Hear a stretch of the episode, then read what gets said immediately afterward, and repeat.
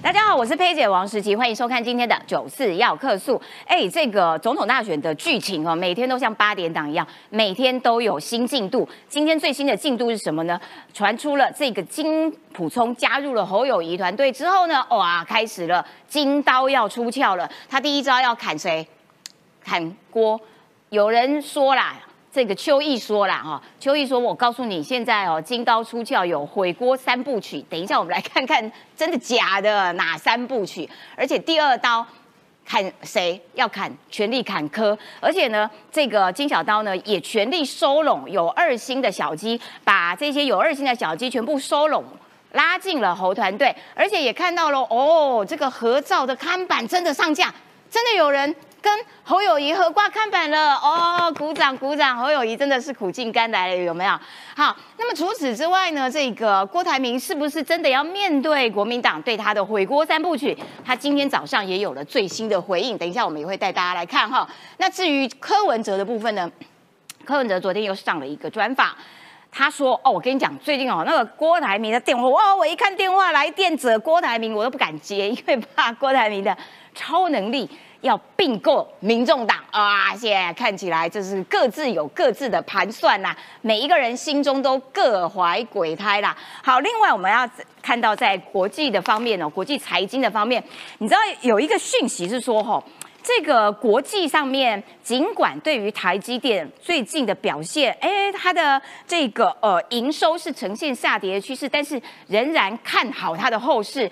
国际财经资讯的分析是认为说，嗯，它应该是上涨有七百块钱的空间。哎呦，这个对于台湾来说，这个消息还蛮正面、鼓舞人心的哈。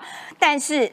在此同时呢，却也传出了在中美的竞争这么激烈的状况底下，阿里巴巴旗下的电子竟然下单了台积电，哎，所以这个阿里巴巴真的有可能绕过美国的制裁，然后跟台积电下单，真的有这样子的事情会发生吗？待会我们财经专家来告诉你，还有在这个国际的呃军事政治方面，你知道美国，我们呃前两天不是也特别提到，美国呢跟他的众多盟友们，包括了欧洲的、啊、亚洲的啦，然后这个比较靠南亚的啦等等的，不断的在进进行军事演习，目标都指向了中国，这让习近平感受到强烈的。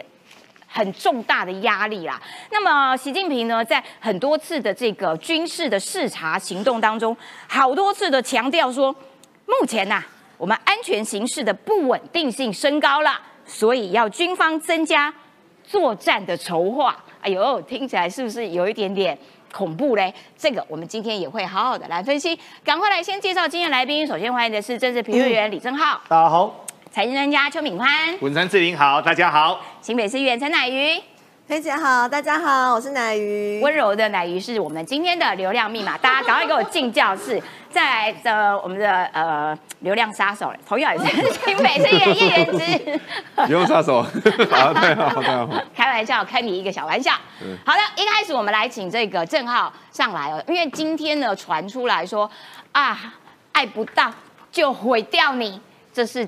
金小刀要出招了，金刀出鞘，现在对呃第一招要对准郭台铭，为什么会这样分析呢？是黄建庭不是连续两天吗？一直炮火对准了郭台铭，说，哎哎哎，你当初跟我们讲好了啊，我去找你谈的啊，如果你没有被国民党提名选总统的话，那就把你排不分区啊，而且啊，连排名排第几名的讨论我们都已经进行过了啊。那所以看起来就是指责郭台铭，哎，你怎么讲话不算话？哎，你当初是答应要到不分区的，而且要力挺这个侯友谊的啊。那现在呢，这个邱毅也爆料说，我告诉你，有三招毁锅计划。什么？第一招已经出出动了嘛？影射郭收买民调公司，制造假民调，九十万块，而且强调关公精神，要郭台铭遵守承诺。然后呢，再加上我刚刚提到说，哎，你当初明明就答应要担任不分区立委来争取立法院龙头，这是假的啊，郑浩。所以他现在金小刀哦，真的出鞘喽。哎，我斩锅砍割，我觉得邱毅真的目前哦，真的是越打炮火越猛烈啦感觉吃了秤砣铁的心。就是要杀猴杀猴拱锅嘛。对邱毅有在他的脸书上写哦，黄建庭就范新草，目的是在激怒郭台铭啊。嗯为什么？因为金小道有毁锅计划。那这个毁锅计划呢？什么叫毁锅计划？他说毁锅计划有三招。第一个，民调盖牌啊。哎，金溥聪在这个所谓的自自己的记者会上。公开说啊，有媒体公司跟我讲，制造假民调，假民调是九十万呐、嗯，这东西哦，它到底是影射谁？什么意思呢？就是说假民调，这我们大家常常讨论，可假民调一折可以出到九十万，只有很有钱的人才会这样出嘛。嗯。因为一折真民调是二十万，我假民调给你五十万已经算多了，给你七十万算更多，哎，九十万。太多，因为通常做一次民调大概十几二十万的成本，然后所以你要花到九十万去收买一个民调，我觉得有一点他就是要不讲出，符行情，他就是要讲出一个不可能的价，让大家自主去往郭台铭这边想嘛。对那我觉得金溥聪讲这个有点这个侮辱了郭台铭，嗯他该讲九十万美金，还 这样比较符合郭台铭的 level 情嘛，对不对？但问题是，这是第一个，我觉得这九十万是很有玄机的。嗯第一个嗯民调盖牌嘛，你不要跟我讲侯友谊第四名，你不要跟我讲侯友谊是老三，这是九十万下的结果。那谁出得起九十万？你自己想看看。好，大概是这个这样子。好，这第一招。但民调专家也打脸，民调专家说，通常如果真的要花钱做民调的话，都是把自己做到很前面，没有说我花钱然后把李正浩做到最后一名的。这也有可能啊，我觉得这这算是策略啦，策略先把对手干掉。啊好的，因为他目前来说，他的状况是说党内初选嘛。好，嗯第二件事情强调关公精神，要郭台铭遵守承诺，嗯这叫做情了哦，情了。所以他就说叫做这个江湖在走，信手要有，对不对对对对不对？国那个侯友谊公开公开讲哎、嘛，侯友谊今天加码，他就说：“哦，我一向都是重情守义的人呐、没错这是我一生的信念。”哇，情了啊，黑白脸呐、对白脸是侯友谊，那黑脸是谁呢？啊黑脸他是黄建庭是哦。黄建庭呢，最近猛打郭台铭，成为主炮手啦，对不对？说这个郭台铭呢，其实是有备案的，是可以想当立法院院长。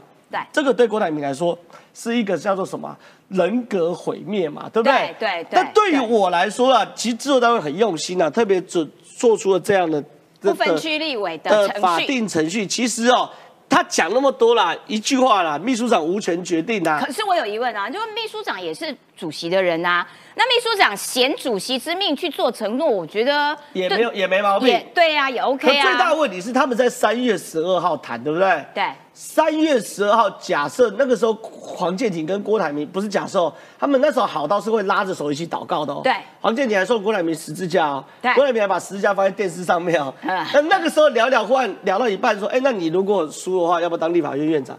你郭台铭难道不会心生警惕吗？怪怪的。这是第一个怪怪的嘛？你不是在挺我吗？对你不是要帮我大开后门吗？对你怎么会在这时候跟我讲 Plan B？你不是跟我说党主席可以前纲独断吗？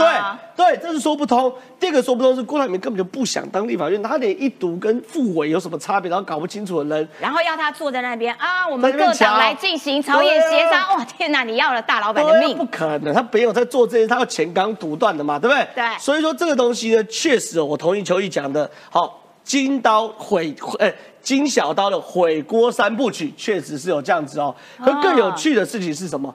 郭台铭哦，我坦白讲，因为郭台铭现在身边哦围了一些就是那种上一代的政治人物，那种上一代政治人物真的有那种高来高去的感觉，就是一些，就是一些哪一些，就是杨照一些，哦，杨照一些，哦哦，就那些人哦，就是上一代的，然后他们也很会玩这种宫廷的文化。那既然金小刀有毁锅计划，我郭台铭就有杀刀游戏啊！什么是杀刀这个东西真的是很厉害。我跟他报告，郭台铭哦，在一天前哦，写一篇脸书叫做《板桥金娜》。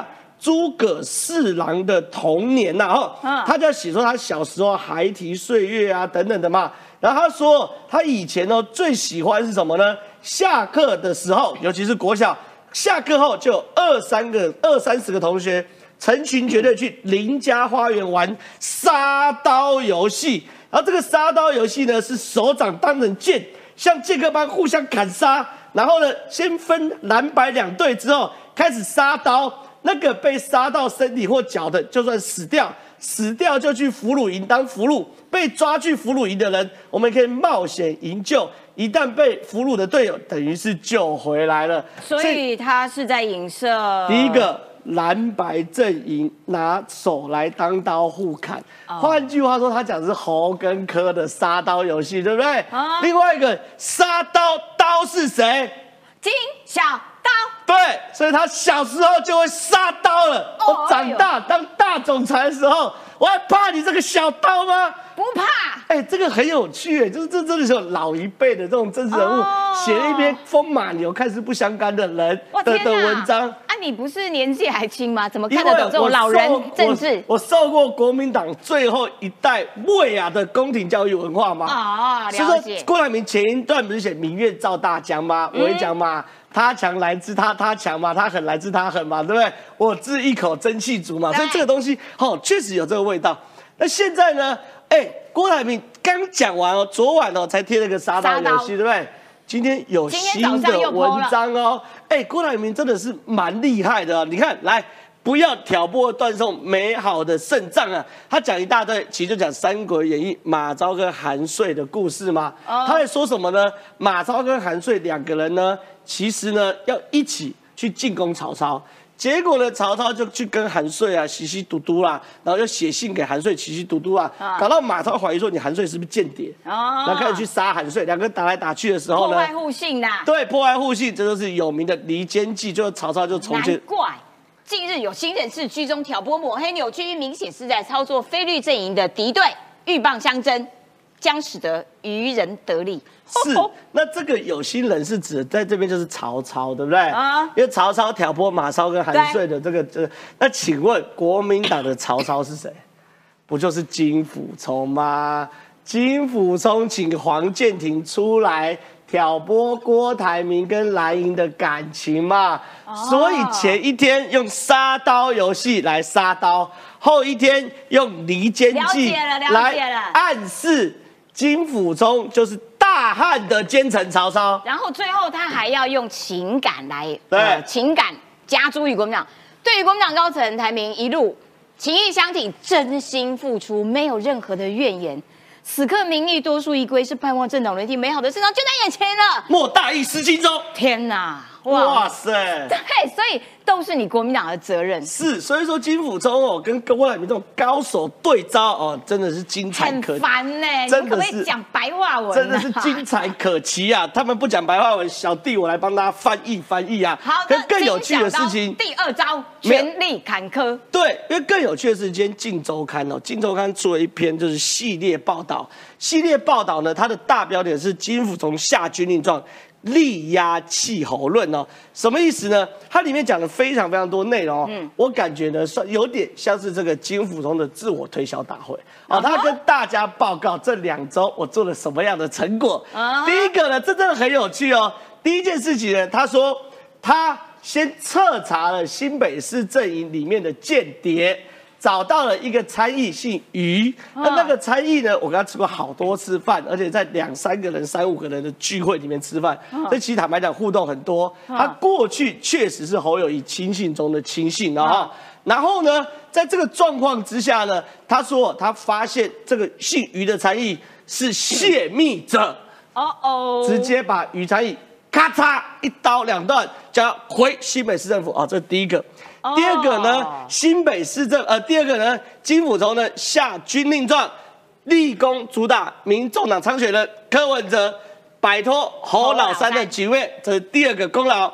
第三个功劳，同时也跟朱立主席朱金惠接管战局，这是第三个功劳。所以今天《金周刊》立起洋洋洒写一大的，坦白讲，这些内容哦，会被放出去，尤其写到那么具体，而且故意点名新北市那位参议的名字，因为这个对参议的叶元之长期点名，嗯可叶元之没有讲名字。那我基于过去的情谊，我也不讲名字。可这个《镜头看》直接把这个参议的名字讲出来，哇，表表示哼，放消息的人要公审这个参议吗？对对对，要不然干嘛讲人家名字？对，要让那个人人格破产嘛，嗯嗯，让公诸于世，让大家知道这这抠已经没办法代表侯友谊了嘛，啊在江湖上走跳，我来给他信道嘛。哦，很金老师的手笔啦。哎，他蛮狠的，他蛮厉害的哦。所以就像徐小新讲的嘛，说不后果很可怕，手起刀落呀，吓死人！难怪连巧心杀神杀佛的都怕。对，所以说你看这个金东看，我在帮他独家解读，到底为什么就觉得细节细节那么多？那至于权力坎坷的战略部啊，这都不重要，没盖捷运什么，大概是这样了哈。然后呢，你看现在开始南部也开始感觉有动起来嘛，对不对？侯友谊、李梅珍刚好四个议员联合挂看板，左营上架嘛。这个是要选立委的国民党候选立委候选人，不是第每一个不是第一每个个李跟梅珍是啊，对，第一个跟侯友谊合挂看板的人吧？没错李梅珍应该全台第一。你看最勇敢，对，最勇敢，赞哦选情的雪崩，好雪。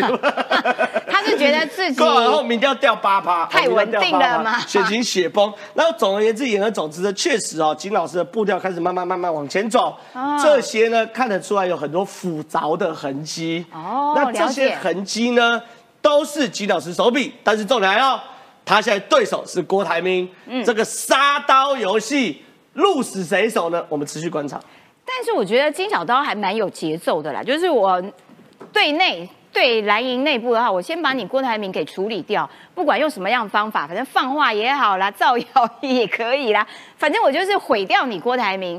然后第二个啊，我再把柯这样子打打打打打打掉，然后到最后就会变成。蓝绿对决，只要蓝绿对决，对于侯友谊来说，那是一个最好的一个结局啦。而且金小刀也的确很有能力啊，这个把收拢这些有二心的国民党的小鸡，所以一个一个打电话，连巧心也都会怕啦，然后有淑慧啦、张思刚啦、叶元之，通通都纳入了这个侯友谊的团队，使得小鸡必须。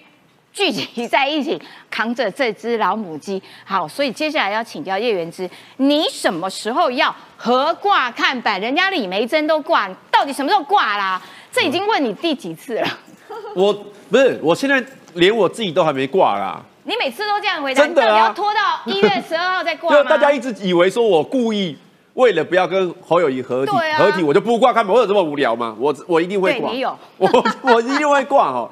那我想先回应一下，我觉得因为昨天最主要大家关心的是说，哎、黄建庭为什么忽然间对郭台铭开战？对，为什么？这个态度很奇怪，因为过去我们都是采取一个比较尊郭态度，可是黄建庭为什么会这样？为什么？我我觉得是因为有一个原因啦，可能挺郭派最近动作实在太大，就是甚至于哦就是不断的聚会，然后聚会每次都有媒体知道，然后挺郭派的聚会都会炒作要不要换猴。那如果一直讨论换猴下去，实际上就是不会达到他们的效果，但是侮辱性极强，就是让侯友宜一直陷于一种要换不换的那种很很很惨的状态。就是内部军心内部军心涣散呐、嗯你看连柯文哲都借机酸侯友谊啊。啊，对对，柯文哲他在被他在直播，对不对？人家问他说：“你跟侯友谊辩论，你要问侯友谊什么？”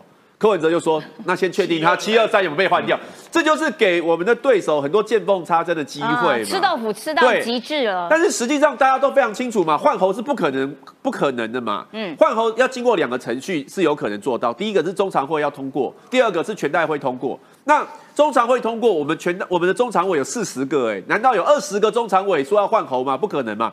然后全代会难道有一千个党代表要换候吗？也不可能嘛。所以党中央当然是想说压制他们一下，就你们不要再不要再这样子搞了，好不好？可是这样子的反制反而让郭台铭很不爽啊，对不对对啊，郭台铭会更生气呀、你看都一直在 Po 文，又有杀刀游戏，又有《三国演义》的，所以就就所以说，是不是党中央现在，我我的理解是这样，就是说黄建庭其实本来一直觉得自己很委屈啊，他从之前到现在都是他去跟郭台铭协调嘛，所以他一直很想把那个内幕讲出来。可是很多人跟他说先先忍一下，先忍一下，还没有到跟郭去开战的时候。但现在是不是他实在是被各方压力逼到受不了，就出来讲，就是说。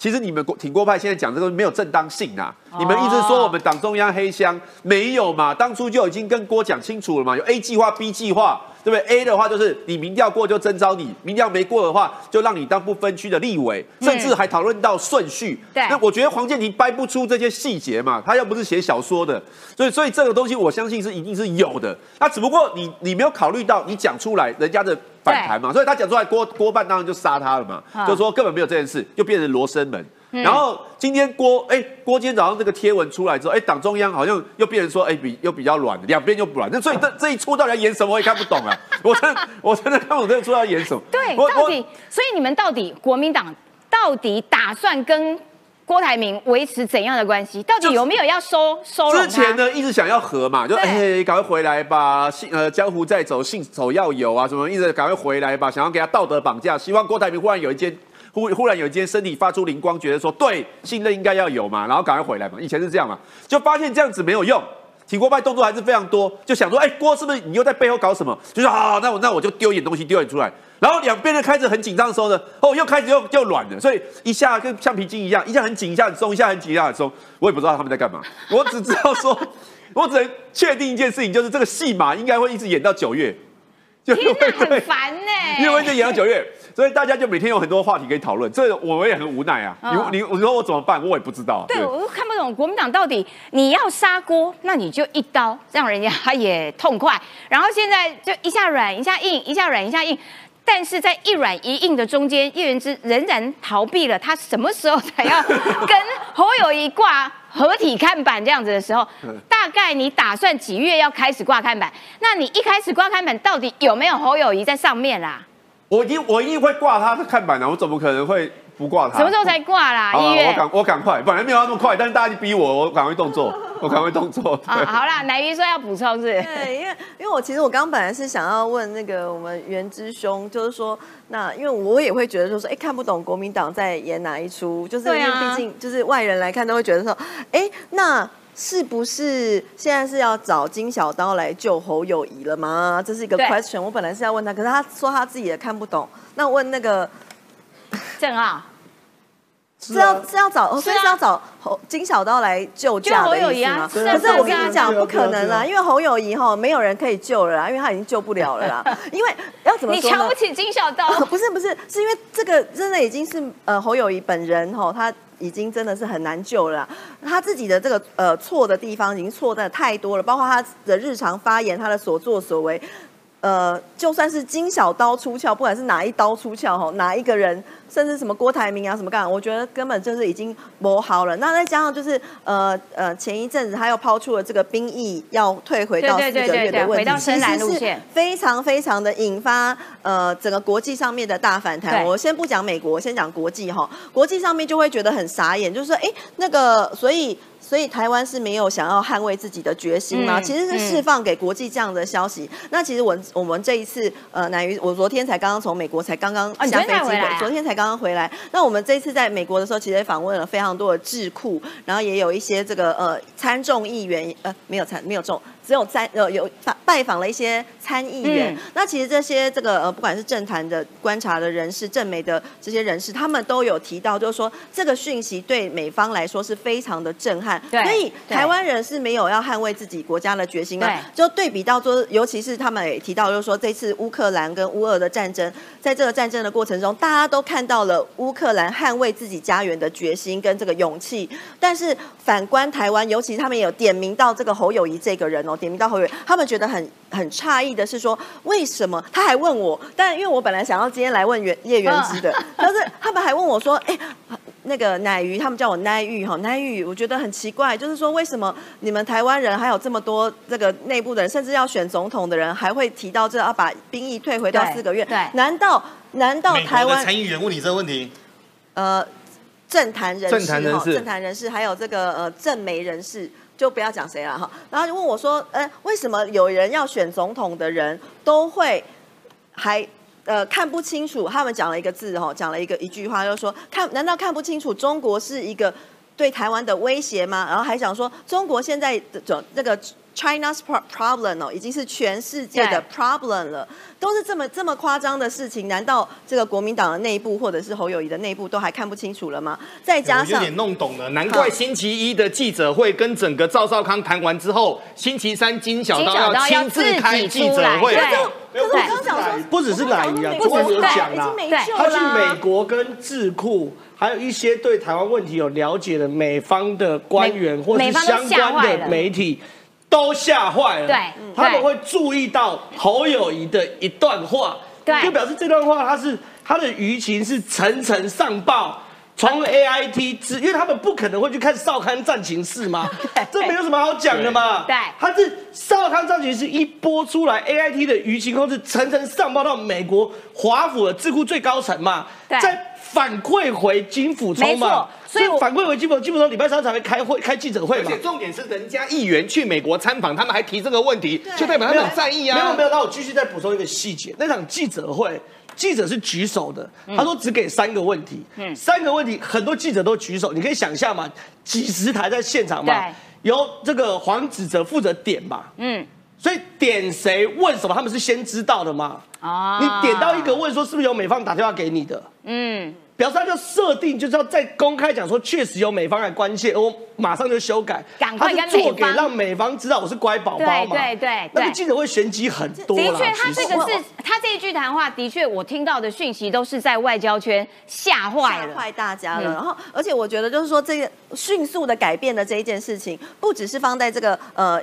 兵役的议题上面，同时也是在在讲他的这个呃，包括居住正义啊，然后另外还有包括这个呃，跟侯呃跟郭台铭来道歉的这一件事情，就是可以看到他是颠三倒四，而且我真的要认真的觉得，就是说在这个呃外交圈里面，已经觉得侯友谊已经柯文哲化了，会觉得说为什么他一直这样子，然后又这样改变过来，又改变过去，所以真的是验证了这个侯友谊他在选新北市长的时候，他不是有一句口号吗？改变的勇气有没有？为了选举的时候，他怎么样颠三倒四的改变都可以。其实你知道，对于美国看台湾来说，吼，最关键就是说你的路线到底可不可信，你的稳定度够不够你会对不对？稳定度，你到底是不是那个会跳过来跳过去改变立场的那个人？那所以侯友谊其实他的呃，他不但讲说啊，兵役如果他当总统要改为四年，其实他在之前也说过不要当。台湾不要当大国的棋子，这句话美国也很反弹，所以这种印象如果是累加起来，对侯友谊来说，嗯，的确很很不很不利啦。那你说美国到底在台湾的总统大选扮演怎样子的角色？我跟你讲，被 他要搞破坏很容易啦。蔡英文也曾经被美国搞破坏过啦。对，二零一二年的时候，那所以这个奶鱼要继续补充，就是说，好，那现在看起来，美国对于侯友谊的这个两岸立场的外交路线上面是有一些疑虑的。那赖清德嘞，赖清德真的能够获得美方的信赖了吗？好，我继续补充一下，就是刚才这个佩姐也有提到，就是说，呃，今年元旦的时候，侯友谊他有提到了什么强国旗子的这一件事情，啊对对对对其实对对美方来说也是非常的哦，真的就是放一把还纳会的概概念。美国讲说谁？你说谁？强国谁？然后另外另外还有就是前一阵子他又在提到了这个两岸一家人，那两岸一家人跟两岸一家亲到底是什么样子的差异，或者是什么样？就是其实美方也会觉得说很奇怪，就是说为什么侯友谊是这样变来变去，一下这样子，一下这样子的人？那跟过去的就是他们，就像刚刚佩姐讲的，其实呃美国美方或者是国际上面是很注重那个 consistency，就是这个延延续性跟稳定性。那也会让这个美方的美方人士就会觉得，就是说他真的是没有这个延续性，然后会这样子变来变去，甚至已经要有一点柯文哲化的概念。但是反观赖清德哈，就是呃赖清德他，我我觉得这次我们这次在美国行，包括这个呃参议员啊，还有这个智库啊，嗯然后还有一些这个呃美方的人士，其实大家都一直在讨论的是那个前一阵子赖清德投书那个《华尔街日报》的那一篇，哦四大对支柱四大支柱对，然后这个四大支柱还有包括呃它的用词，它的 wording，它的用的用词是中华民国嘛，在这一件事情上面，其实呃包括我们也可以看到这个格莱伊他在他的推特上面，那我们在跟这个格莱伊见面会谈的时候，其实也有提到，就是说呃。对于赖清德的这一篇投书，包括他的四大支持增加国防的这个这个威慑力等等的，其实是非常非常的看重。然后再加上最近最近最近的是这一件事情哈，这个赖清德昨天这是昨天的新闻哈，赖清德昨天说呢，呃，我们与白宫接近了。他说：“当我们可以走进白宫，台湾总统可以走入白宫，这是一个未来的政治目标。”他说：“这是我们所追求的政治目标，就已经达成了。”其实这件事情是呃。我要我要讲一个前情前情提要前情提要哈前情提要就是说，在赖清德投书之前，然后以及就是赖清德要参选总统之后，过去整个国际上面哦，不要不不只是美国哈，国际上面对于赖清德的理解或者认识不熟。简单，真的很多人跟我们讲说，他们跟赖清德不熟，不太了解，不太认识。那他们也希望跟我从我们这边多了解一下赖清德到底是一个什么样子的人，他是什么样子的个性的人呢？他会做做，他会大家都会很担心说，他会延续蔡英文的这个两岸路线的政策，他会延续蔡英文的这个稳定性吗？那？没有想到，就是这一篇这个之前的那篇《华尔街日报》的这个投书，让大家看到他的四大支持的坚四大支柱的坚持，以及就是他的用字，他用中华民国这样子，也让美方可以信赖，就是说，哎，他们他们是打了一个这个很。呃，打了五颗星星吼，打了 五颗星，打五星吼，五颗星就觉得说，哎，他其实是可以延续蔡英文的这个政策，以及延续蔡英文的两岸政策跟延续性，所以是给予非常高度的肯定，甚至包括我们从那个呃葛莱仪的推特上面也是可以看到，葛莱仪是给他非常大的好评。其实葛莱仪一开始他他也有提到，就是说在这之前，就是大大家对于赖清德真的是不熟，但是经过这一篇这个呃投书之后，这个。美方对他戴清德就哎更可能可以理解，反观就是包括柯文哲跟侯友谊，反而是更画上了很多很多很多的问号。的确，我跟你讲，其实他那个四大支柱的投书出来之后，不但是葛莱仪转推，好多个美国智库里面的重量级研究呃中国的这些教授学者，他们也都同时转推，所以看起来他们的确对于。台湾的总统大选，哇，超关怀的啦，超级超级。对，那所以现在剩下来就是柯文哲，因为柯文哲比较，我觉得他比侯友谊还更像那个方唐镜，有没有？我进去了，我出来。但是我们在请敏宽上来之前，我们要先来看一支这个 V C R，这是柯文哲在接受节目的这个访问的过程当中，再度开酸侯友谊。我真心觉得侯友谊好可怜，我们来看一下。侯友谊跟赖清德。你喜欢盖香加饭？都可以哦，都可以吃的。我跟赖清德吃完就是很无聊，就无聊哎。金小刀操盘，你有阿伯吧？小刀呢？不，不可以，不可以讲实话。好，下一题。国民党议员李明贤当主持人，节目来宾却邀不来侯友谊、柯文哲打头阵，吴惧金普聪强势入主侯阵营，也不顾昔日双北首长好交情。诚实的讲，他真的没有准备好。那你们那建议讲一般要准备？哇，这个要读书读很久。在这读，哎，我我要去美国，还要读书读一个月。温馨叮咛侯友谊访美要先做功课，科侯总统路各自拼，区域立委蓝白河则松口不无可能。给到位了哦，所以已经被他骂四八四八党了。国民党提名哎，所在你都无无爱提啊？尽量不不，尽量不优先嘛，这要讲的是选的目的嘛。你是想干什么？你想要让他弱选还是怎样？选区域怕漏气，柯文哲全力冲政党票。眼看侯友谊见不到的郭台铭主动找上门，也坦言合作空间有限。哇，郭台铭，他跟他讲，他说他变过。我想说，哇，你要变过，我怎么接这电话？我看到他，看了就吓到，我不敢接电话，怕到不敢接电话。一起并购国民党优先嘛，第二选才并购民众党，第三个才独立自己独立参选，就奇怪，动作就奇怪，因为上一次也是一样，部分区立委推荐，我那时候挑高鸿安，他其他剩下六个，他又拿起民众民民那个亲民党又再督售一遍。爆料郭台铭曾送名单卡位不分区，现在想选总统又频频对自己献殷勤，蓝营纷乱未解，柯文哲自然不必着急。来，敏宽最熟悉财经界的这个讯息哦，所以郭台铭要并购民众党，柯文哲说：“哎呦，吓死我了，我怕到不敢接电话。”他还分析说：“啊，郭台铭他应该要先去并购国民党，接下来才是并购我民众党。”你怎么样看待现在金小刀这个挥刀也要砍柯文哲了？就是把侯友谊拉回这个呃整合内部。整合了国民党，然后回到一个深蓝的路线，来凸显跟柯文哲之间路线上面的距离。然后面对郭台铭跟这个柯文哲之间关系，你们注意到说柯文哲其实哦东骂西骂，嘴巴坏成这样，但是他不太骂郭台铭。当然他不会骂郭台铭了，因为这条线还是要维系住的哈。现在谈一件事情，郭台铭要并购民众党。那现在呢？民众党可以被并购吗？目前来看的话，他兵马充足。为什么呢？他现在口袋有钱呐。那口袋有钱，现在国民党里面又正在乱，发生什么事呢？想不到这两天国民党里面特别精彩哦。目前金小刀跟黄建庭已经正式跟整个郭台铭开撕了。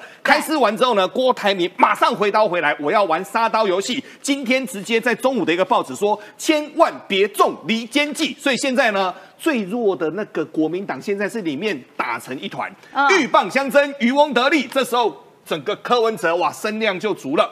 昨天柯文哲去参加李明贤的一个整个访谈哦，我还真怕说他真的又要封官了，想不到他真的还封，为什么呢？他还说哈，未来找行政院长要找年轻的，行政院长不能够找太老的，因为行政院长要东跑西跑。但总而言之一句话，他现在什么呢？待价而沽。什么叫待价而沽呢？他说我最近呐都不敢去找郭台铭呐，郭台铭说要并购民众党，郭台铭打电话来，我看到就吓到，怕到不敢接电话。我承认他是大老板，但政治上来说实在是太奇怪了。那各位，我们现在谈一下所谓的。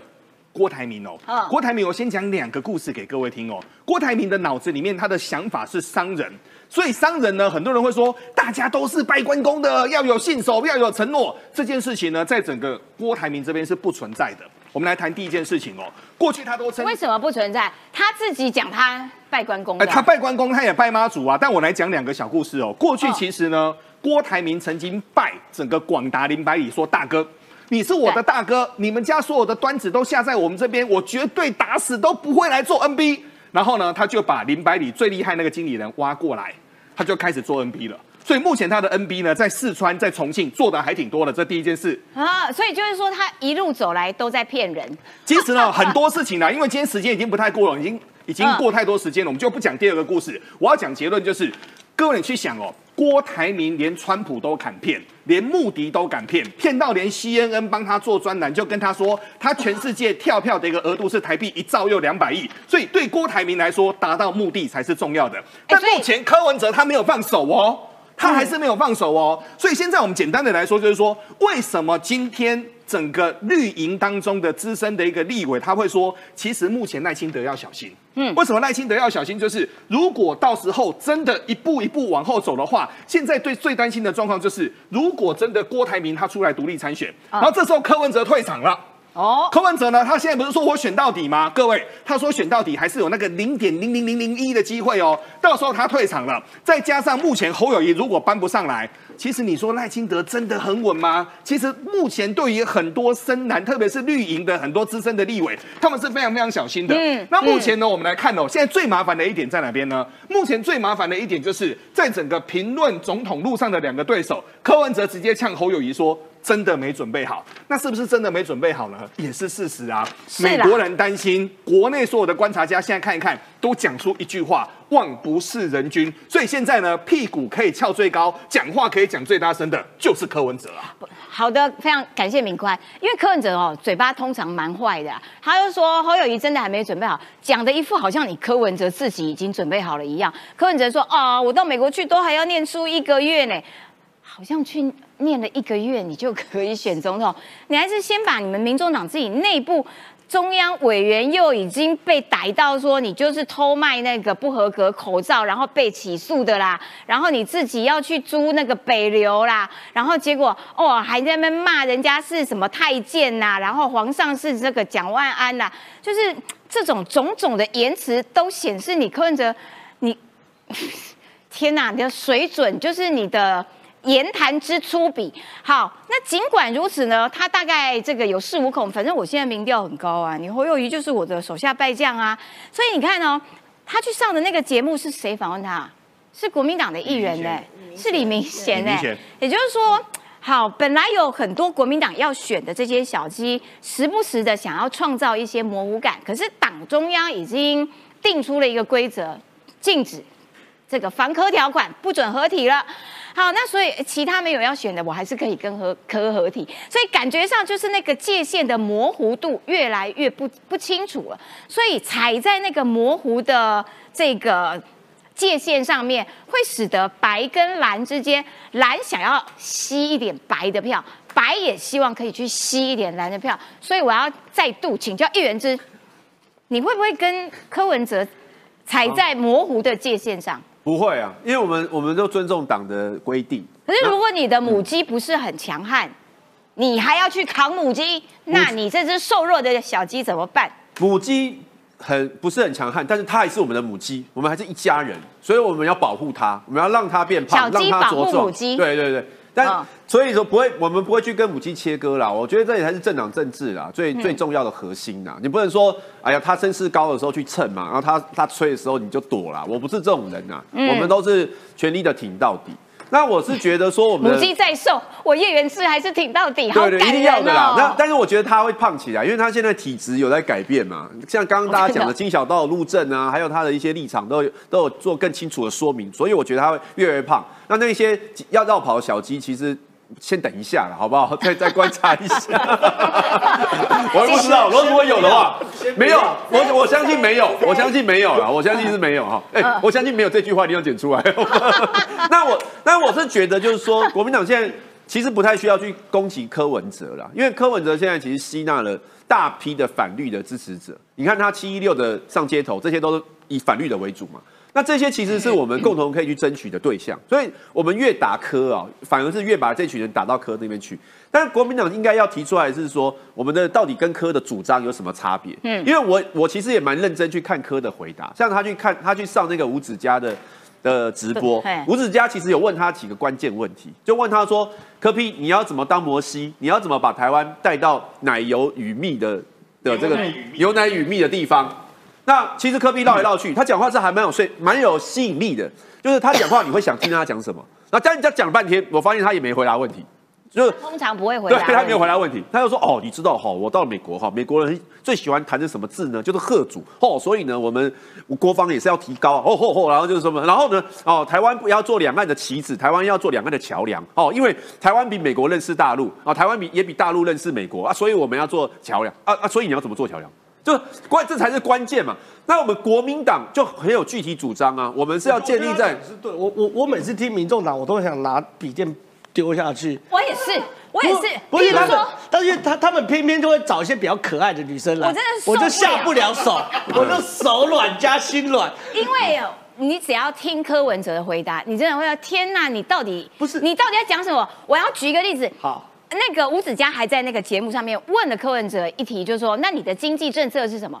然后柯文哲就开始说，嗯，你知道哦，有一个名词哦，叫中等收入陷阱哦，然后怎样怎样，还绕英文哦，然后结果他在那边自己绕自己绕说那个什么中等收入陷阱，而且他还不是解释中等收入陷阱的内容，讲完了之后就结束了。对，那所以你的经济政策嘞？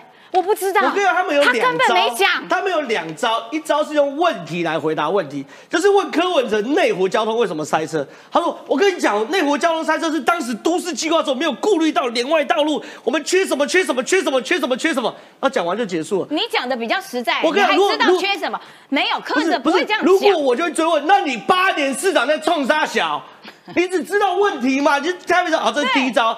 第二招呢，就是绕专业知识。对我跟你讲，有个金曲要中等先收入陷阱。我跟你讲，以前我当外科医生的时候，有个叫什么什么什么什么，哇哇哇哇讲话，哎，若有所得。对可是又怅然若失，好像什么都没得到对然后结束，什么都没回答第三招是什么呢？他们呢会前后矛盾。有个最经典，我昨天跟这个宝珍在同台，哦就是我真的想扒下去，跟这宝珍，我就心软加算算，我假装没看到，因为他在讲两岸关系的时候呢，我也我也不是讲宝珍错，因为宝珍回应的就是讲的就是柯文哲之前那一套，柯文哲他他们有两段论述，一段论述，我刚才讲啊，九二共识过时的啦，年轻人根本没人敢信道啦，我们要台湾共识啦嗯，等等等等，好，再讲哇，年轻人对啊，赞呐，国民党笨蛋的，还九二共识，这是第一第一段论述，嗯然后回来，然后中间会讲一段屁话，讲完屁话就会说，我我跟你讲。两岸交流总比交恶好。我民众党选上我一定要交流，但绝对不会交恶。赞呐、两边都赞。嗯那我就问你，你两段加起来没有九二共识，你两岸怎么交流吗？前后矛盾，老共习近平定调九二共识是定海神针呢、对，你民众党凭什么说我不要九二共识，然后我跟两岸交流？嗯，他骗外行人呢、对就他的每一段切割起来都对，可是现实之所以残酷，就是你要取舍嘛。他还被逼急了，会说啊，那我要叫徐俊，要叫他们讲啊，什么是九二共识？哎，人家讲几遍了，你还听不懂哟。对，所以民众党每周这三招，就是真的是这三招：一用问题回答问题；二用高深的理论回答问题；嗯三每一件事情都起来都不对，可拆开也都对。所以这个东西哦，其实我觉得真的我从没这个。可是我我坦白讲，这样的话术是很有延迟吸引力的。没错，他会用话术让你就哦，对对对对对，然后你根本忘记一开始的那个问题。这样的话是很有延迟吸引力的。所以年轻人或者说你如果做看政治，你是比如说我是偶尔转到看一下，偶尔转到看一下，你不会去前后比较它的脉络，你不会去前后去检证他一路以来做的事情，你会被吸引到了，截取到每一个哎听到的每一小段都觉得都 OK 有道理，都 OK。他说年。打房，年轻人买不起房，真的。哎，你谈到台北市场八年，你社会住宅只有一半呢。而且你社会住宅盖的乱七八糟，有些没有冷气，然后有些在漏水。你盖了之后一半的，而且你一半的一半是好容易帮你弄的，对。然后你后面盖的那一半是高房价的社会住宅。然后他很会推责，就讲到社会住宅。我跟你讲，讲到柯文哲，为什么大我们大家话都讲完？就这样，讲到社会住宅的时候，他还说哦，那个是张景生规划的，哎，跟他没关的。哎，张景生不是当台北市长，是你在当台北市长，哎，有没有搞错？哦，天哪，我们今天真的是消消气。今天外面天气热啊，谢谢各位的抖内啊，大家都。很喜欢听我们在 数落柯文哲，可恶，叶元之后变薪水小偷。你继续补充，你不要假装啊！你继续讲讲假装没这件事，继续讲。我的意思就是这样，所以国民党就比较务实嘛。我们就是两岸交流，对我也知道说台湾不能做两岸的两边的棋子。那我们的主张就是九二共识嘛。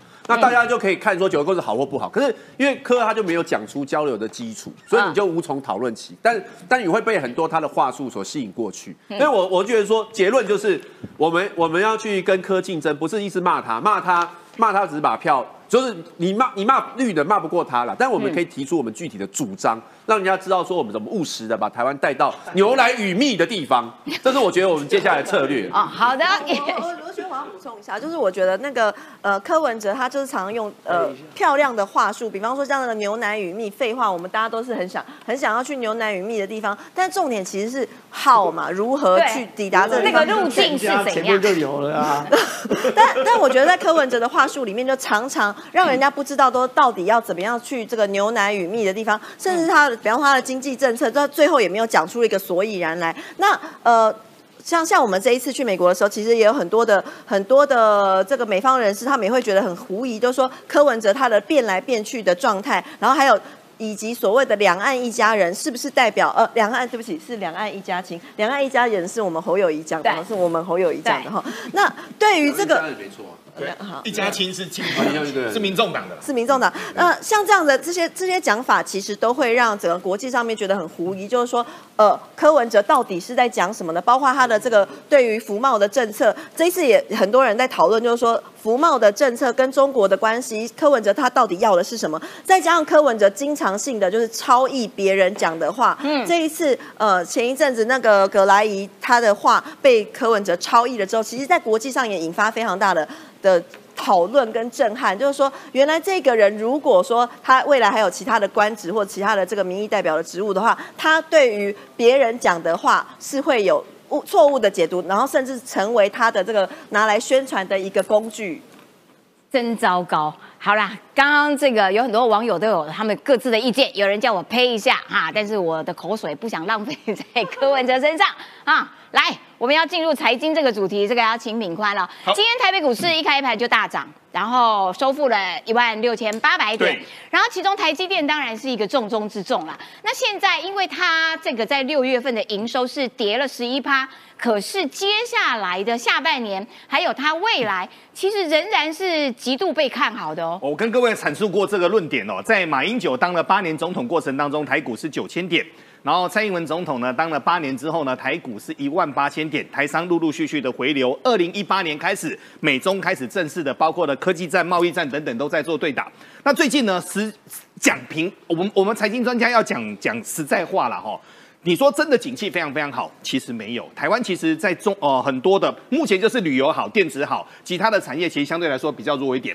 那台股为什么这一波可以大涨超过一百五十点呢？其实有一个很大的一个重点，就是五穷六绝过去了。每年的电子业最辛苦就是五月跟六月。那今天各位，今天都七月十一了，都 Seven Eleven 了嘛哈。了解。那所以呢，我们来看第一个台积电。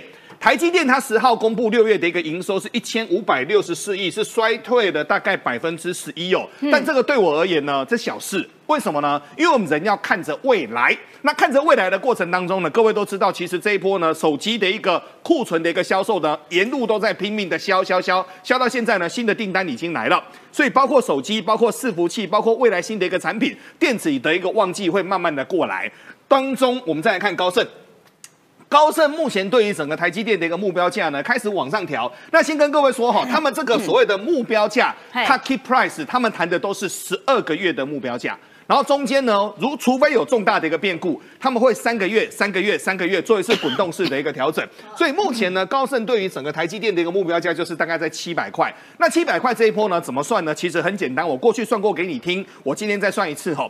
再来的台积电有六座厂会陆陆续续的来做投产，而这六座厂当中呢，有一些是三纳米的，有一些是五纳米的，所以他们的产能都会走得非常非常高。但这一波有一件事情，台湾是站在全世界的浪头上的，这个叫人工智慧，这个叫做 AI 哦。哎，现在是五百多，五百多块。对对，现在五百多。哦，那不错。所以未来一年一年期的目标价，但是因为对我个人而言的话，我的算法很简单，我再跟各位谈一次哈。二零二四年台积电有机会成长百分之二十五到百分之三十，二零二五年再成长百分之二十五到百分之三十，所以它的获利呢会从三十块往上调整到三十九块，然后再往上调整到四十八块到五十块。目前的整个所谓的 pattern，它的所谓的获利的一个模型是往上走的。但最近这件事情呢，让我觉得安内都丢啊啦，发生什么事呢？Google Pixel 的一个手机之前呢就嫌第一个，因为它的量呢没那么大，再加上他就说台积电你那么贵，所以他就把产能全部都调到整个三星去。那调到三星去呢，也不是说他做的不好，他其实他目前的一个规格差整个苹果来说的话，其实还差一截。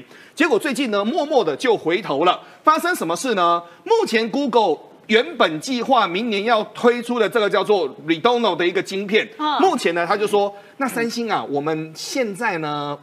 可能要转一些单子出来，那为什么呢？因为现在有一个很大的一个重点是，今年下半年开始，iPhone 十五 A 十七的晶片要开始动三纳米，所以那现在呢，他就说，我们可能那些全刻字化的要转到台积电来做了，要通通转到台积电来做。为什么呢？因为这样才有办法跟整个苹果来做正式的一个追击。那这当中秀出一个非常重要的信息，台积电是做的比较好的。哎，那所以台积电的订单好多哟，什么都什么每一个厂牌的手机都仰赖它。台积电目前的总体的一个客户呢，大概是在三百家左右哈。其实各行各业很多非常好的一个晶片都是由台积电来做的。那目前呢，台积电因为它现在进入了所谓的第一批三纳米的一个量产哦，目前三纳米的一个量产只做两种产品，一个就是。苹果 A 十七手机用的一个晶片，另外一个是据传是 M 三新的三纳米的一个笔电用的一个晶片哦，但这款笔电据传后面会比较贵哦。但目前来看的话呢，台积电就说：“哎呀，现在晶圆代工哦，你们既然是我们这么重要的一个客户，所以我们就便宜了百分之二十五。目前来说的话，就是要给整个苹果最好的一个单子。但今天呢，整个 Digitime 啊，Digitime 出了一篇报告，现在全世界都在追，发生什么事呢？”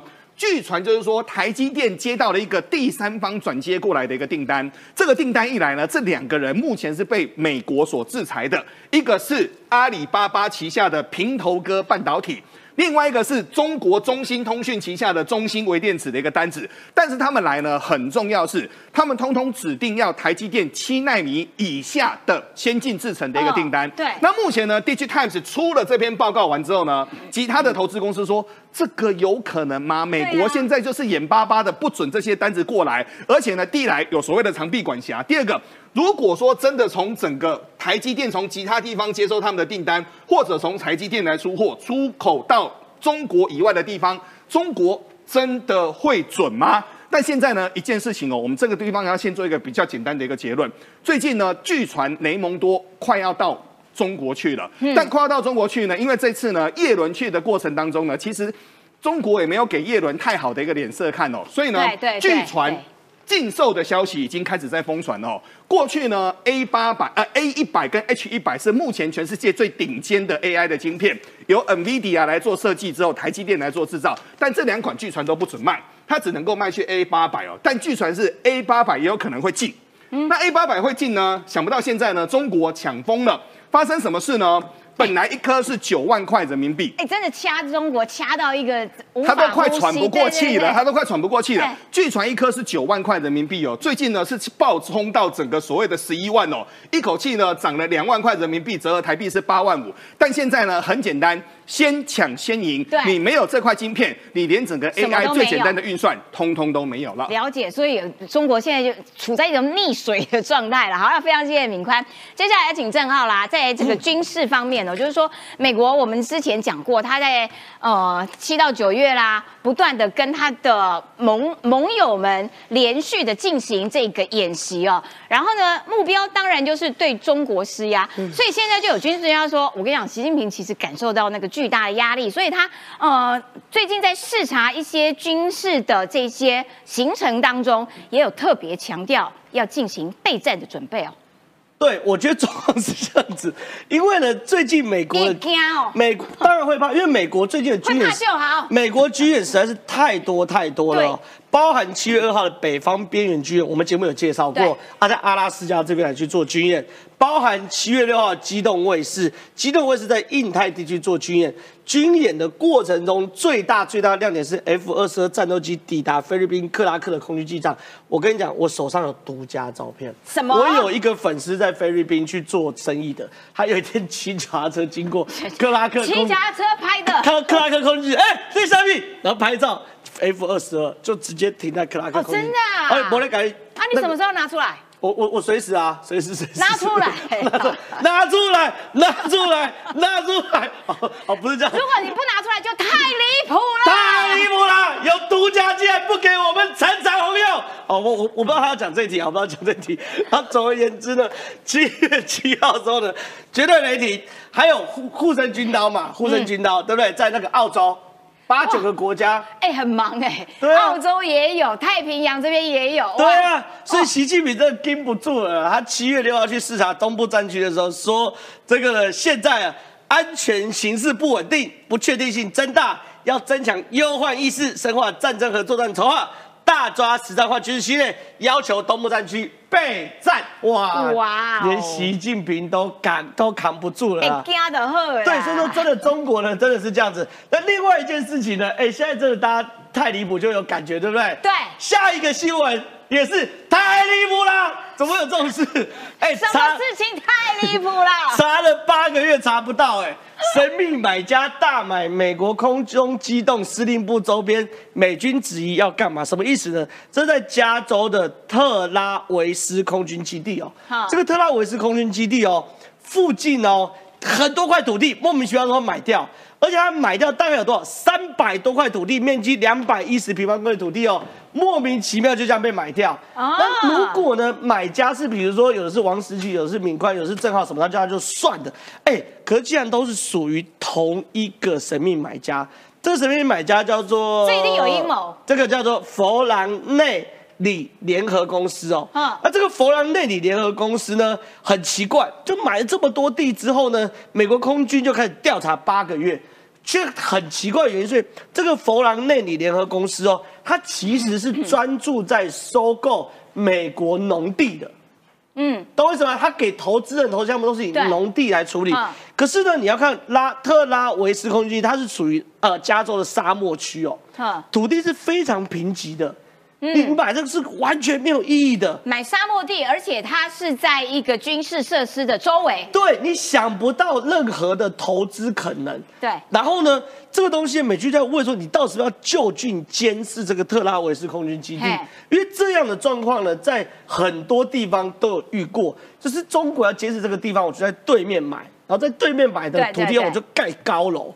我盖高楼就直接监视，那、这个东西呢，大家就在查。那现在已经曝光后，但是我觉得不可思议，查了八个月，你怎么还查不出来？因为它的金流很很很完整，公司投资资金百分之九十七来自美国投资者，另外三趴来自英国跟爱尔兰投资者，所以他已经转好几手，把钱转到美国人手上，让美国再投资这些事情。